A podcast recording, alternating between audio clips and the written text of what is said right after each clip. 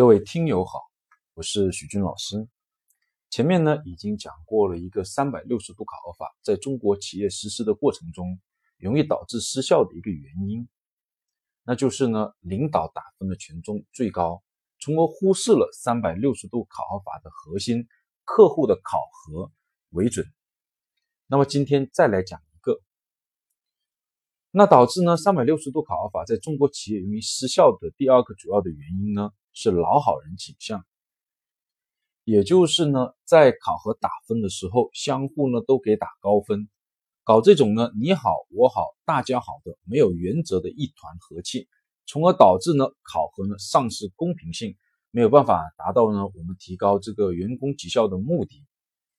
那怎么来打击老好人呢？我们就要引入一个叫考核离散系数的一个指标，是指呢。偏离呢平均分的程度，比如有三个分数，七分、八分、九分，平均分呢就是八分。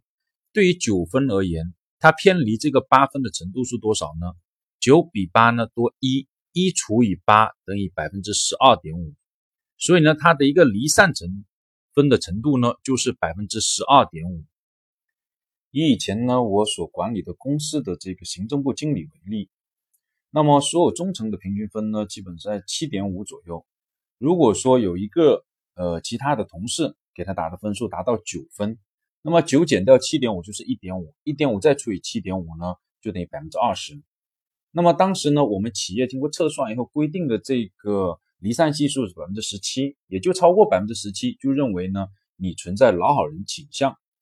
那么如果是像该这位行政部经理一样，有人给他打的分数为九分。呃，离散系数呢为百分之二十，就超过了这个测算出来的百分之十七。那我们就认为给他打分的这个人呢存在老好人倾向。公司出台了一定的规章制度，对老好人呢进行惩罚。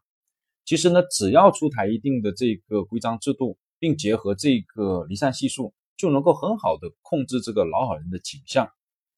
那可能有些听友要问了，那如果大家给的打的分数都很高呢？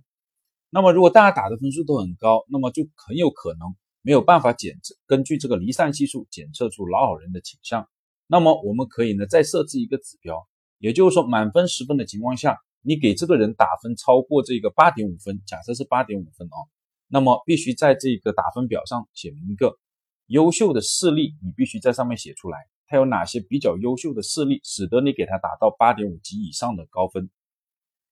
好，就讲到这，谢谢大家。